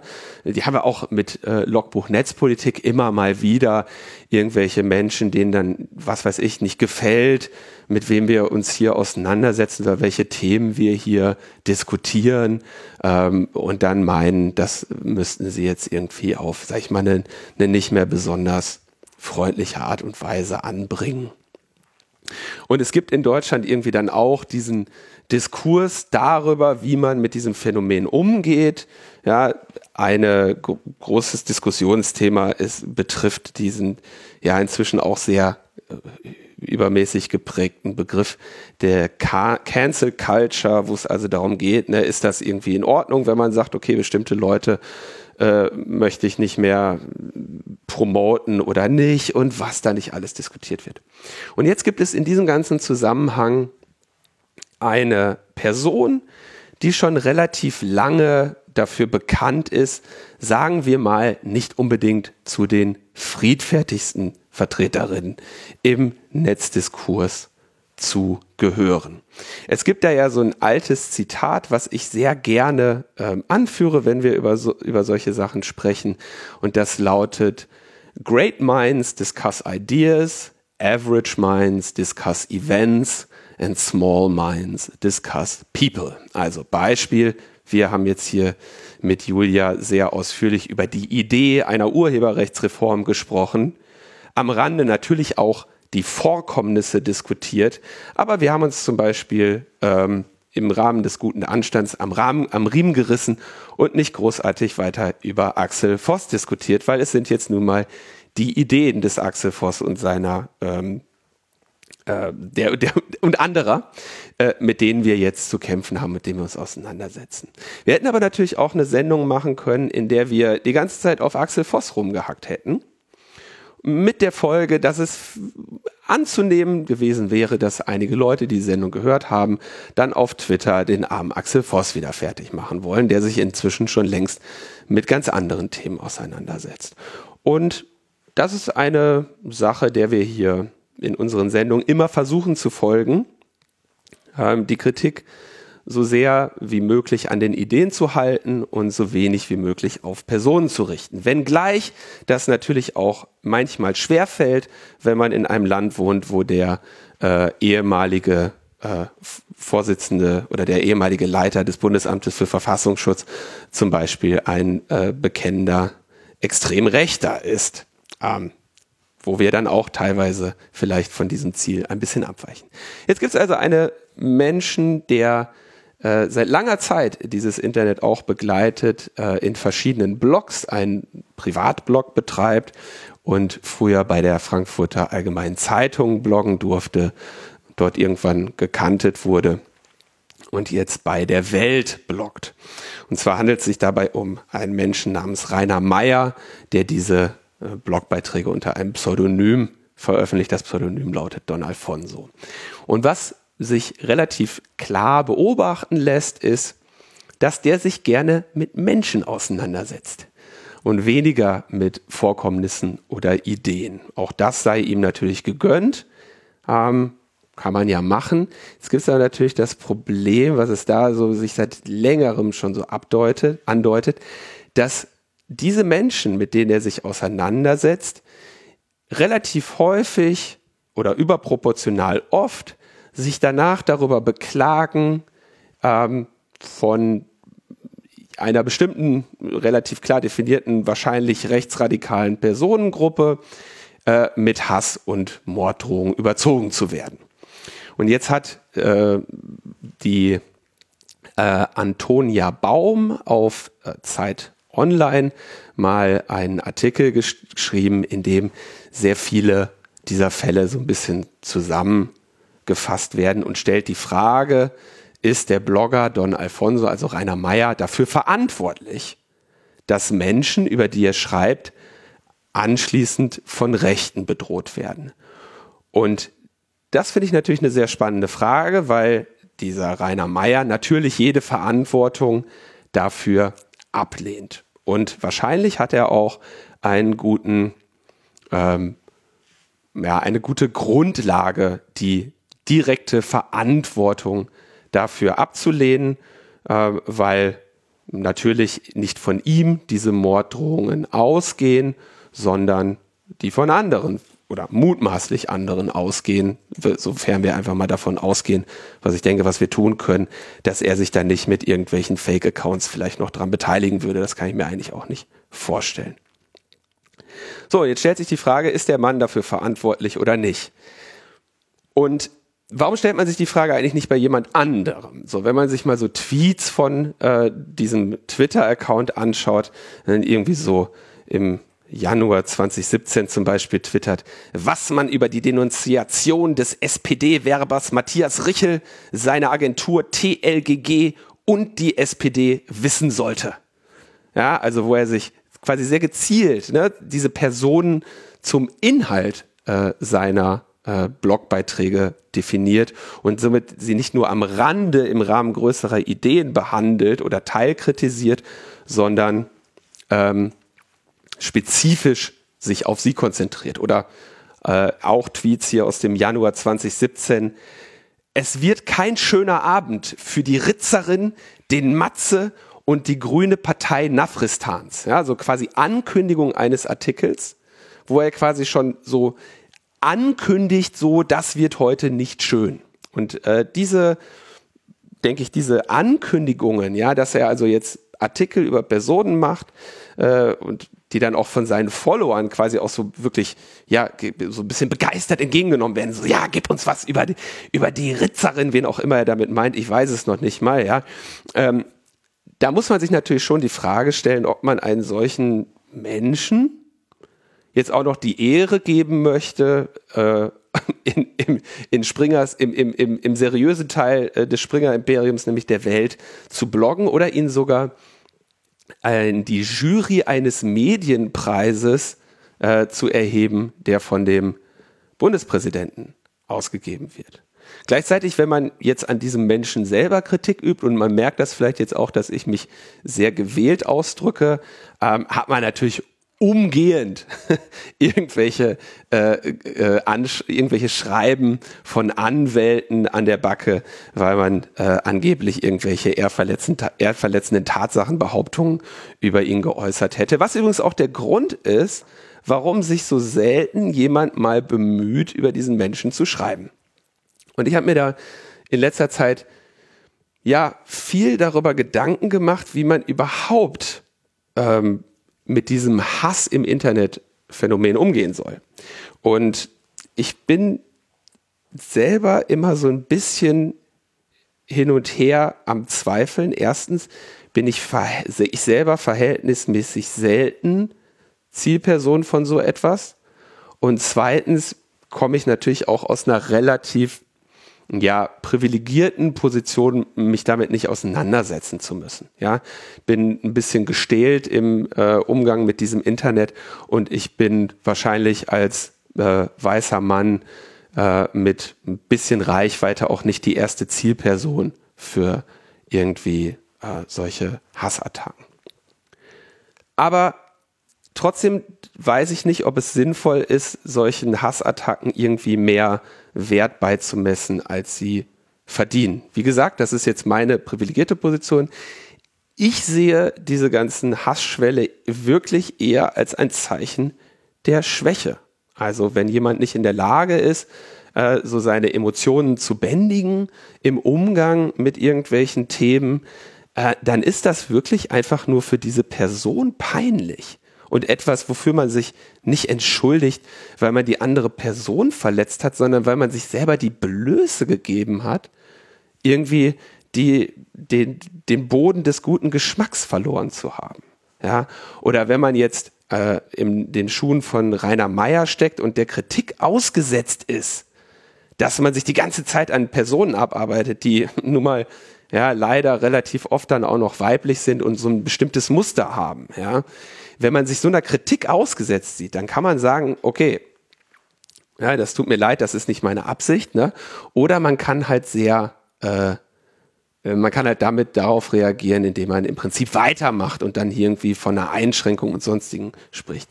Und ich denke, genau das zeigt halt eigentlich so ein bisschen, ja, wirklich die Reife, die hier so eine Eleanor Roosevelt, die ich ja gerade schon zitiert habe, eben auch anspricht, ja, so wie, wie groß ist dein Geist, womit setzt du dich überhaupt auseinander? Und ich finde das halt einfach nur peinlich, wenn man so etwas macht und sich an so etwas auch noch ergötzt oder wenn man seit Jahren die, also wirklich einfach mal faktenbelegbare, das faktenbelegbare Phänomen hat, dass Menschen, mit denen man sich irgendwie auseinandersetzt, das meistens irgendwelche Leute, ja, die keine besondere Reichweite haben oder keine besondere Bedeutung haben, die dann irgendwie zu seinem Zielobjekt werden und danach irgendwie äh, im Internet beschimpft werden, wenn man da jede Verantwortung für ablehnt und nicht sagt, naja, ich könnte ja auch einfach mal versuchen, mich mit Geschehnissen oder Ideen auseinanderzusetzen und vielleicht darauf zu steuern, dass meine Gefolgschaft vielleicht nicht so viele Menschen äh, in den Artikeln findet, die sie danach äh, fertig macht. Ne, das hat, hat nichts unbedingt mit Verantwortung zu tun, aber vielleicht mit einem, ich will es mal sagen, Verantwortlichkeitsbewusstsein. Ja, wenn meine Handlungen nicht intendierte Konsequenzen haben, dann versuche ich die doch irgendwie abzustellen. Und ich finde das dann schon so ein bisschen traurig, wenn erstens ein erwachsener Mann nicht zu dieser Einsicht kommt und zweitens ein erwachsener Mann, der nicht zu dieser Einsicht kommt, dann wirklich ja von einer einflussreichen medialen Stelle, wie zum Beispiel dem Chefredakteur der Welt, Ulf Poschardt, der nun auch nicht dafür bekannt ist, in gesellschaftlichen Auseinandersetzungen unbedingt den Common Ground zu suchen, sondern eher dafür bekannt ist, halt die Extrempositionen irgendwie verschärft darzustellen und äh, ja, Kontroversen äh, zu seinem Geschäftsmodell zählt. Da sollte es doch irgendwo eine Grenze geben, dass so jemand vielleicht auch überlegt, so, okay, was, wie möchte ich eigentlich meine persönliche Rolle und auch die meiner Veröffentlichung, nämlich der Welt, im, im medialen Diskurs sehen. Und mir geht es jetzt überhaupt nicht darum, dass äh, man Kritik nicht äußern dürfte, denn das macht ausgerechnet diese Sendung hier, Logbuch Netzpolitik, seit fast zehn Jahren und 380 Folgen. Wir machen nichts anderes.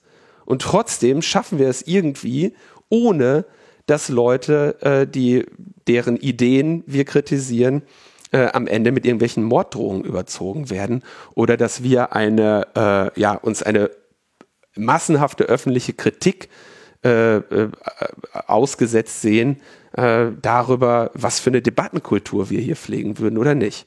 Und da bin ich irgendwie tatsächlich ein bisschen schockiert, ja, dass man hier diese, diese Charakterschwäche ähm, erstens so stark zur Schau trägt, zweitens das auch noch richtig zu finden scheint, ja, und drittens, ja, tatsächlich dann auch ja, dem, ne, dem mehr Bedeutung beimisst, als es eigentlich ist, nämlich frustrierte Menschen, die nicht in der Lage sind, eine inhaltliche Debatte zu führen, sondern die aus irgendwelchen, ja, vermutlich charakterlichen Schwächen auf diese Art der Auseinandersetzung Wert legen. Und ich denke einfach nicht, dass, dass wir eine, eine saubere Kultur der Auseinandersetzung haben, wenn wir sowas nicht einfach nur als ganz, ganz bemitleidenswerte charakterliche Schwäche interpretieren. Na, ich denke, dass äh, die Personen das eher als Stärke ansehen. Ne? Also wir, wir deuten das als Schwäche, aber das ist halt einfach Teil, Teil dieser Auseinandersetzung, andere Leute auch einzuschüchtern und damit halt äh, potenzielle Gegenargumente und Überzeugungsleistungen äh, abzuwerten. Ja, also das glaube ich auch, dass, äh, also es ist ja eine sehr, sehr ähm, ein sehr großes Zugeständnis gewisserweise, wenn man Rainer Meyer unterstellt, dass er das vielleicht gar nicht will und nur billigend in Kauf nimmt. Genauso gut kann es äh, natürlich sein, äh, dass er eben genau solche Reaktionen von seinen Lesern, äh, vielleicht gibt es auch Leserinnen, äh, hervorrufen will, weil das natürlich irgendwie auch äh, in der Szene seine Reputation stärkt und er ähm, ja vielleicht meint daraus Stärke zu beziehen, dass man ihn dann weniger äh, gewillt ist, ihn irgendwie öffentlich anzugehen. Aber ähm, äh, nur um nochmal zu unterstreichen, wie gefährlich das Ganze ist. Also, dass irgendwie Personen äh, zum äh, zu Angriffen gegen, gegen andere, sogar zu Morddrohungen und so weiter ähm, anstacheln, dadurch, dass sie sie auf eine bestimmte Art und Weise kritisieren.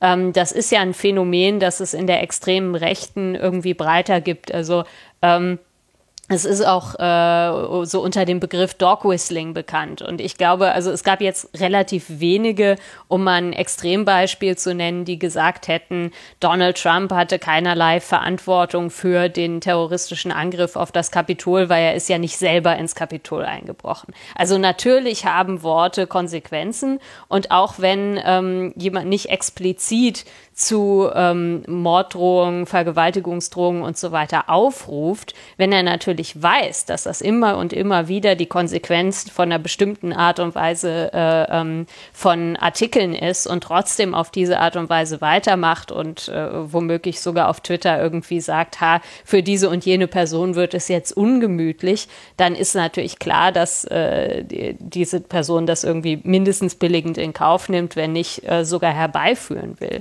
Und ähm, leider können halt solchen Worten von Leuten, die dadurch aufgestachelt werden, auch mal Taten folgen. Also ähm, es gab diese Kontroverse schon mal, als die ehemalige CDU-Politikerin Erika Steinbach auf Twitter ähm, auf eine sehr äh, harsche Art und Weise die ähm, Asyl- und äh, äh, Geflüchtetenpolitik äh, von Walter Lübcke kritisiert hat.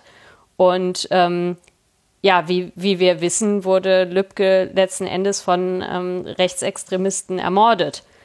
Also das heißt, die Personen, die äh, die Zielscheibe werden von ähm, ja, rechten Provokateuren, die sich von äh, solchen Kolumnisten wie Walter, äh, wie äh, Rainer Mayer aufstacheln lassen, ähm, die be befinden sich in realer Gefahr. Insofern kann man nicht einfach sagen, irgendwie, das ist äh, was, was man einfach irgendwie ein Problem, dem man keine Aufmerksamkeit schenken sollte. Aber ich sehe die Verantwortung dafür bei der Welt. Also ich glaube nicht, dass Rainer Mayer sich jetzt irgendwie eines Besseren äh, ähm, besinnen wird und damit aufhört.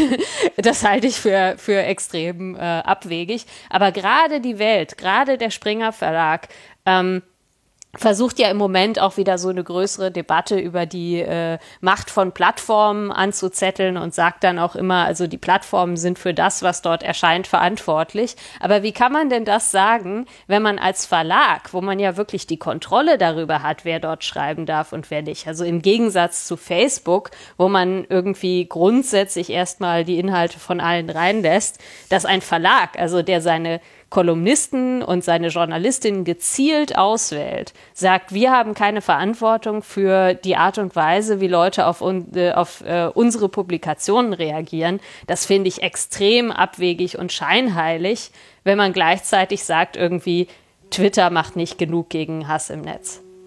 Ja, wenn man, das ist ja hier in dem Artikel sehr schön nochmal zitiert von Antonia Braun, ähm, also es anschließend am, am Ende des Artikels, außerdem beklagt Poschert eine Verrohung des Diskurses, die jede Auseinandersetzung im Sinne einer offenen Gesellschaft verunmöglicht. Und ich frage so, ja, Entschuldigung, also wenn das, das wäre so einer der Gründe, eventuell mal nach ähm, Kolumnisten zu suchen, die nicht sehr, sehr eindeutig äh, dazu beitragen. Ne? Das ist schon sehr ähm, Kafkaesk, was da stattfindet. Das ist natürlich auch so eine Strategie, die man jetzt äh, im ganzen Trump-Diskurs auch gesehen hat, dass also im Prinzip diese, wie soll ich sagen, dieser äh, politische Bereich ja, sich vor allem dadurch verteidigt, indem er das, was ihm vorgeworfen wird, äh, generell auf die andere Seite abschiebt. Mhm.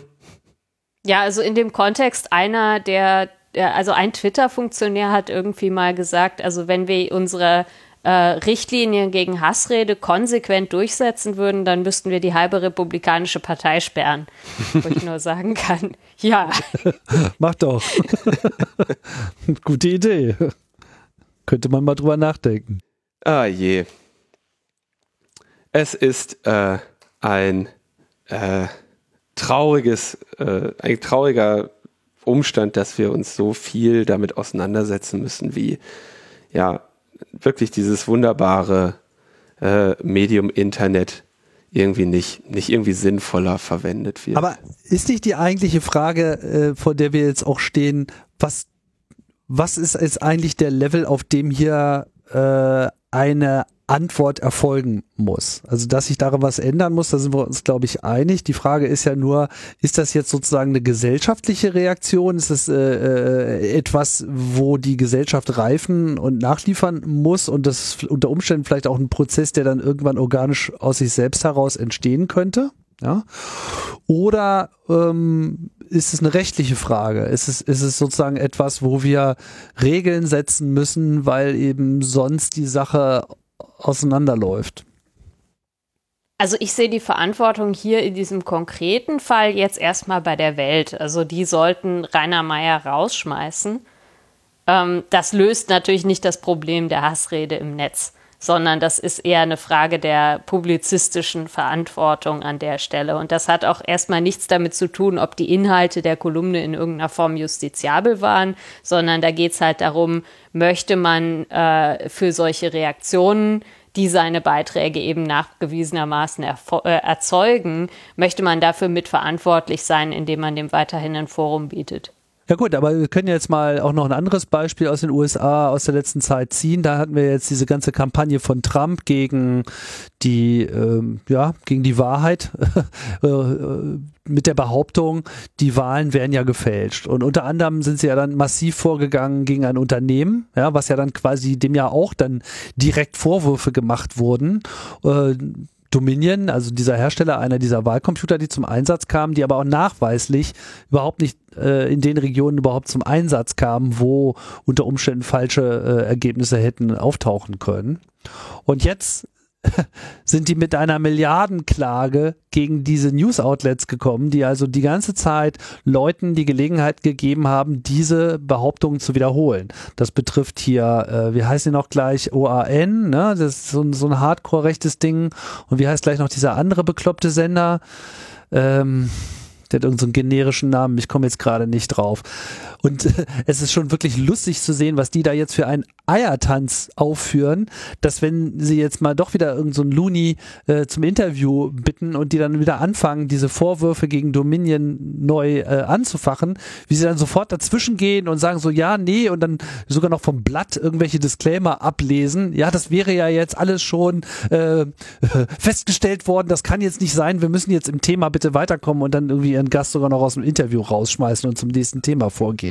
Also äh, an der Stelle äh, scheint es ja durchaus zu wirken, ne? weil es eben auch ein rechtliches Mittel gibt, Ne? Jetzt ist natürlich die Falschbehauptung, ja, die dann sozusagen vor Gericht unter Umständen über mehrere Milliarden Dollar Strafzahlungen äh, zu entscheiden hat, noch ein bisschen was anderes als so diese eher subtilen Vorwürfe mit, da ist ja eine Person und die hat ja was gemacht. Ne? Nur es ist ja offensichtlich, dass hier der Schutz des Individuums offensichtlich schlechter abgesichert ist als der Schutz eines Unternehmens. Ja, das ist sicherlich, hat sicherlich auch damit zu tun, dass so ein Unternehmen leichter einen wirtschaftlichen Schaden an der Stelle äh, geltend machen kann. Aber das stimmt. Also äh, im Endeffekt bedeutet das, dass ein Unternehmen sich gegen Falschbehauptungen leichter wehren kann, im Zweifelsfall, zumindest im US-Rechtssystem. Ja, klar. Aber es wäre wahrscheinlich auch durchaus vorstellbar, äh, dass wir so eine Situation auch in Deutschland äh, haben könnten. Ne? Also würde jetzt ich will jetzt nicht mit Wahlcomputern kommen, aber äh, wenn sozusagen irgendein ein, äh, eine Debatte entfacht über wer denn jetzt hier woran schuld ist und dann würde halt so ein Unternehmen mit Falschbehauptungen belegt werden, was denen dann äh, einen Reputationsschaden oder unter Umständen sogar einen konkreten finanziellen Auftragsschaden mit sich ziehen würde, äh, dann hätten die natürlich auch die Möglichkeit dagegen vorzugehen. Ja, also ich denke, es wäre auf jeden Fall auch schon mal ein Fortschritt, wenn selbst bei eindeutigen Fällen die Strafverfolgung von äh, irgendwie so, also offensichtlichen Falschbehauptungen irgendwie erleichtert würde. Aber natürlich gibt es ein viel, eine viel größere Grauzone von Sachen, die irgendwie ähm, ja nicht so leicht als Falschbehauptungen identifizierbar sind, die aber natürlich trotzdem irgendwie einen Einfluss auf die öffentliche Meinung haben. Also ich glaube, eine Sache, die in dem äh, Bereich sehr interessant ist, also vor allen Dingen, wenn es irgendwie um so politische Manipulationen geht, ist halt auch die Frage des Targeting. Also so darf ich als Partei zum Beispiel verschiedenen Personengruppen, die ich per Mikrotargeting ausgewählt habe, ganz unterschiedliche Botschaften mitgeben. Also ähm, was ja letzten Endes auch irgendwie eine wirkliche Meinungsbildung über die Positionen von Parteien irgendwie erschwert. Ähm, das ist ja ein Problem, würde ich sagen, sogar darüber hinaus, über die Frage von, also wirklichen Versuchen, jemanden von der Wahl abzuhalten durch gezielte Falschbehauptungen oder auch die Legitimität von der Wahl in, äh, in Verruf zu bringen. Also ich hoffe, dass wir derartige Probleme bei der Bundestagswahl im Herbst nicht bekommen werden, dass zumindest irgendwie alle die demokratischen Spielregeln noch akzeptieren, was äh, ja bei der US-Wahl sicherlich nicht mehr der Fall war. Naja, also ich würde, ich denke, was wir, ich natürlich bin ich ein Freund der Meinungsfreiheit und ähm, ich denke aber auch ehrlich gesagt, dass die hier nicht unbedingt äh, in Gefahr ist, wenn man die Teilnehmerin der Diskussion grob zu einer zivilisierten Teilnahme ermutigt. Und äh, wenn jemand sieht, was seine äh, Äußerungen für Konsequenzen haben, dann muss man da auch einen Lerneffekt erwarten und verlangen. Und das ist bei einem Donald Trump und bei äh, republikanischen ähm, Politikerinnen genauso wie bei einem äh, Don Alfonso, der übrigens schreibt über sich selber, äh, wenn ich selbst die schlechte Nachricht bin, passe ich genau auf, dass ich nicht angreifbar bin. Ich rede dann vorher mit den Verantwortlichen und Juristen, damit alles wasserdicht ist. Je härter der Text, desto genauer die Vorbereitung. Ja, und wer so etwas von sich sagt, ja, der kann ja jetzt nicht behaupten, dass er nicht genau wüsste, was er da tut. Ja, und wenn jemand, also ich meine, wenn ich schon dabei bin, irgendwas zu schreiben, wo ich sage, okay, da muss ich nochmal mit, mit äh, Juristen drüber reden, dann bin ich entweder in in dem Bereich, dass ich als investigative Journalistin ja, so eine Sache äh, sage so, okay, hier krass, da wird's, da fehlt mir ein Stück in der Beweiskette, wie klar, wie nah darf ich legen, was ich gerade hier sagen möchte, oder ne, passiert dann etwas, wo ich äh, am Ende abgemahnt werde. Ähm, passiert ja zum Beispiel auch, ähm, ja, ähm, investigativen Journalistinnen sehr häufig oder nicht sehr häufig, aber regelmäßig, dass sie eben damit zu tun haben, äh, dass sie ja abgemahnt werden, weil irgendeine marginale, nicht hundertprozentig gedeckte Tatsachenbehauptung sich in dem Artikel findet, äh, die, die dann eben justiziabel ist. Ähm, allerdings erscheint mir das dann doch ein ein relativ großer Aufwand zu sein, wenn, sag ich mal, das Thema deiner Artikel eigentlich nur irgendwelche Personen und deren Twitter-Accounts sind. Ne? Also da sieht man ja schon auch, welche Form der Auseinandersetzung hier stattfindet. Das ist kein investigativer Journalist, das ist ein Kolumnist und dieser Kolumnist äh, arbeitet sich regelmäßig an Menschen ab. So, das ist ja ein bisschen was anderes. Also, ich kann abschließend nur sagen, das steht, stünde uns allen ganz gut zu Gesicht, ja, ein bisschen auch auf die eigene äh, Würde zu achten und ein Vorwurf, den man sich nicht machen lassen möchte, von dem sollte man sich dann eben auch entfernen, ja, und ja, jemand, der sich nun mal hauptsächlich mit Personen auseinandersetzt und dann irgendwie in deren Tweets gräbt und dann irgendwie, äh, ja, da irgendwie twittert, freut euch auf heute Abend, wenn meine neue Kolumne rauskommt, dann werden wieder irgendwelche Leute fertig gemacht. Äh, da wird es dann irgendwann auch schwer, äh, ab, also zu behaupten, dass man nicht genau wüsste, was passiert, wenn man diese Artikel veröffentlicht. Naja, aber ich glaube, das ist auch alles, äh, was man dazu sagen muss. Ich denke, man kann nur dazu, man kann nur hoffen, dass sich die Leute das auch immer wieder vor Augen führen, was halt irgendwie Schwäche und Kleingeistigkeit ist und was irgendwie ein Diskurs ist, der die Gesellschaft voranbringt. So, das mehr können wir dazu auch nicht sagen. Dann hatten wir ja mehrere Diskussionen zu äh, der App Clubhouse und ich bin sehr froh, dass wir die in dieser Sendung nicht hatten. Aber äh, da wir so viel darüber gesprochen haben, müssen wir äh, natürlich noch mal ganz kurz berichten. Der Hamburger Beauftragte für Datenschutz und Informationsfreiheit hat jetzt mal ein Auskunftsersuchen an die äh, Betreiber gesendet und äh, das heißt, er will sich da im Prinzip Sachen erklären lassen. Äh, insbesondere, ich zitiere jetzt mal hier von der aus der Veröffentlichung, so werden die Adressbücher in den Mobil Mobilfunkgeräten von jenen Nutzerinnen und Nutzern, die andere Personen einladen, automatisch ausgelesen und durch die Betreiber in den USA gespeichert. Dadurch geraten Kontaktdaten von zahlreichen Menschen ohne dass diese überhaupt mit der App in Kontakt kommen, in fremde Hände, wo sie dann zu Zwecken der Werbung oder Kontaktanfragen weiterverwendet werden können. Die Betreiber speichern nach eigenen Angeben zu, Angaben zudem die Mitschnitte aller in den verschiedenen Räumen geführten Gespräche, um Missbräuche zu verfolgen, ohne dass die näheren Umstände transparent werden. Anbieter, die sich an europäische Nutzerinnen richten, müssen deren Recht auf Information, Auskunft, Widerspruch und Löschung achten. Gleichzeitig besteht die Pflicht, die technisch-organisatorischen Maßnahmen zum Schutz der Daten zu gewährleisten. An all dem bestehen derzeit bei der Clubhouse-App einige Zweifel. Der HMBFDI, der Hamburger Beauftragte für Datenschutz und Informationsfreiheit, hat sich daher mit den anderen deutschen Aufsichtsbehörden abgestimmt und hierzu einen Katalog von Fragen an die Betreiber in Kalifornien übersandt, um die Einhaltung der europäischen Gesetzgebung zu überprüfen. Ja, das ist schön. Äh, einzig anzumerken ist, das ist natürlich jetzt auch wieder hier so ein, äh, also zeigt auch so ein bisschen, wie schwach dann doch hier die Möglichkeiten der Durchsetzung sind. Ne? Dass du jetzt irgendwie Katalog von Fragen sendest als Aufsichtsbehörde und dann musst du wahrscheinlich mal gucken, wann sie dir darauf antworten. Und äh, ja, bin dann mal gespannt, wie das weitergeht. Aber äh, Johannes Kasper ist dran. So, und damit wären wir äh, am Ende der Sendung fast, aber denn wir haben noch mal, äh, lange ist es her, dass wir das getan haben, einen Termin anzukündigen. Oha.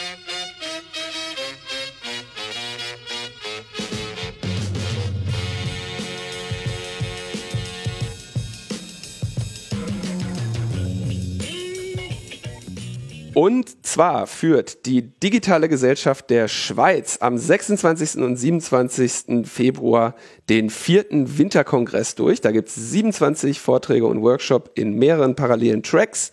Die Veranstaltung beginnt schon am Freitagabend. Tickets gibt es für 20 Franken, das sind ungefähr 17 bis 18 Euro, je nachdem, wie viel ähm, Reddit noch irgendwie die Franken hoch und runter pokert. Im Februar 2022 ist der Winterkongress dann hoffentlich wieder, äh, also in der Roten Fabrik in Zürich. Diesmal ist es natürlich eine vollständige Online-Veranstaltung, die sich daher eben auch für Teilnehmerinnen außerhalb der Schweiz anbietet. Mehr Infos gibt es unter winterkongress.ch. Ja, da zeigt sich wieder mal, wie selten wir diese Sektion schon gehabt haben, ne? Äh, äh, was meinst du, die Termine-Sektion? Die Termine-Sektion, ja. Kam ja, weil, nichts rein. Kommt nichts rein. Macht doch mal was, Leute. Minus 10 Grad draußen. Ja, trifft euch doch mal wieder. Schneeballschlacht. Schneeballschlacht gegen die Pandemie. Ja. Aber wenn ihr so eine Schneeballschlacht ankündigt, verstößt ihr dann nicht ja. auch gegen irgendwelche, also weiß nicht, so maximal zwei Haushalte in der Schneeballschlacht. Äh, wir verstoßen dagegen gar nichts. Wir sind nur die Plattform. Wir haben nichts also damit ihr, zu tun. ihr seid ja, ja nicht nein, verantwortlich. Nein, nein. Nee, wir, wir haben das von, von Juristen ausführlich prüfen lassen. Uns können die gar nichts. Je schärfer unsere Anweisungen, desto genauer lassen wir das prüfen. Ich bin hier für nichts verantwortlich. Ich habe das genau prüfen lassen. Ja, Schneeballschlacht mit 1,50 Meter Abstand ist vollkommen in Ordnung. ist auch zu empfehlen, sonst wird man eingeseift. Einseifen ist, Einseifen geht nicht. Einseifen ist verboten ja. dieses Jahr. ja, damit sind wir am Ende der Sendung, glaube ich. Julia, vielen, vielen Dank für deine Beteiligung heute wieder. Ja, danke euch. Ich schaue jetzt, ob ich die Wohnungstür noch aufkriege oder ob ich komplett eingeschneit bin. Also es ist schon echt massiver Schnee da draußen. Das muss ich sagen. Da hatten die mit der Wettervorhersage recht das ist unglaublich, ne? Dass Wissenschaftler sich da so äußern und dann passiert das auch genauso in den nächsten zwei, drei Wochen? Als nächstes hm. sagen die noch den Verlauf der Pandemie äh, vor, voraus. Jetzt mal, also ich bitte dich. Na, weil nicht übertreiben. Ja, ich bin dann auch irgendwann wieder für Lockerung des Schneefalls. Ja, genau können wir echt mal wieder langsam lockern. So. Jetzt war schon so lange eingeschneit. Es muss das auch ein Ende haben, weil sonst, sonst funktionieren die Strandbars einfach gar nicht mehr richtig. Tim, es hat schon seit einer Stunde nicht mehr geschneit und äh, da kann ich ja wohl verlangen, dass es nicht mehr glatt ist draußen. Stimmt. Die Temperaturen liegen nämlich eigentlich schon viel höher. Ja. Ist doch super. Also, äh, Oh man, es ist aber wirklich, also es ist, äh, das, sowas hatten wir längere Zeit nicht mehr, so starken Schneefall. Ja, ich bin schon ein bisschen enttäuscht eigentlich. Ich wünsche mir eher sowas wie fünf bis zehn Meter Neuschnee jetzt über ganz Deutschland, dass dann einfach mal dieser Lockdown auch so richtig schön in Eis gegossen ist. Oh man, der Lockdown. So, Julia, ich wollte nochmal hier mein abschließendes Lob, weil ich, wenn ich in letzter Zeit habe ich ja so viel drüber nachgedacht, oder was heißt so viel, wegen dieser ganzen Hassdebatten über dieses, eines der weisesten Zitate, das, ich werde nicht müde, das zu zitieren, von Eleanor Roosevelt, äh, so, da denke ich halt auch wirklich, dein Engagement jetzt über die Jahre bei diesem Thema zu bleiben und im Prinzip zu sagen, okay, wenn das Thema raus ist aus dem Parlament, dann verfolge ich das jetzt in, in Deutschland weiter. Ähm, das, ich glaube, das, das kann gar nicht genug äh, Anerkennung bekommen, so politisch an dem Thema dran zu bleiben und ähm, ja, das eben inhaltlich zu diskutieren. Das, das ist die Auseinandersetzung, die wir in der Demokratie brauchen. Und wahrscheinlich hast du recht, dass das als Berufspolitikerin wahrscheinlich irgendwann nicht mehr funktioniert. Ja, danke. Also es ist jetzt auch nicht, dass mir das Europaparlament so viel Spaß gemacht hätte, dass ich es total vermissen würde. Also äh, ist zwar jetzt also ein bisschen äh, mehr Action als jetzt im Lockdown könnte ich schon vertragen, aber dass ich nicht mehr irgendwie jeden Monat nach Straßburg pendeln muss, finde ich schon ganz angenehm. Insofern nicht ganz uneigennützig. Na toll, jetzt hast du hier unsere Idealisierung kaputt gemacht. Also nochmal vielen Dank, äh, dass du dir die Zeit genommen hast. Vielen Dank für dein Engagement. Wir äh, hoffen, dass wir dich bald äh, mit neuen und guten Nachrichten auch mal in die Sendung äh, holen können. Wenn es keine guten Nachrichten sind, ist auch nicht schlimm. Äh, unsere Hörerinnen sind ja gewissen Leidensdruck gewohnt. Ja, wir können ja zum äh, EuGH-Urteil über Uploadfilter auf jeden Fall nochmal sprechen. da gibt es bestimmt viel zu diskutieren, egal wie es aussieht. Das ist aber frühestens in vier Jahren oder wann? wann nee, nee, das ist äh, wahrscheinlich noch dieses Jahr. Echt? Ja, also, so schnell. Genauen Termin weiß man nicht, ja. Aber die Stellungnahme des Generalanwalts kommt Ende April mhm. und danach dauert es meistens noch mal so drei bis sechs Monate. Also. Okay. Ja, Krass, das hätte ich nicht gedacht, dass das tatsächlich wirklich so zügig geht. Ich hätte gedacht, diese Zeitpläne sind äh, auf Eis. nee, nee, aber die Klage ist ja auch schon fast zwei Jahre alt. Also irgendwann passiert da was. Kinder, wie die Zeit vergeht. Ja. Alright. Das war's Super. für heute. Wir sagen Tschüss und bis bald. Tschüss. Bis denn. Ciao, ciao.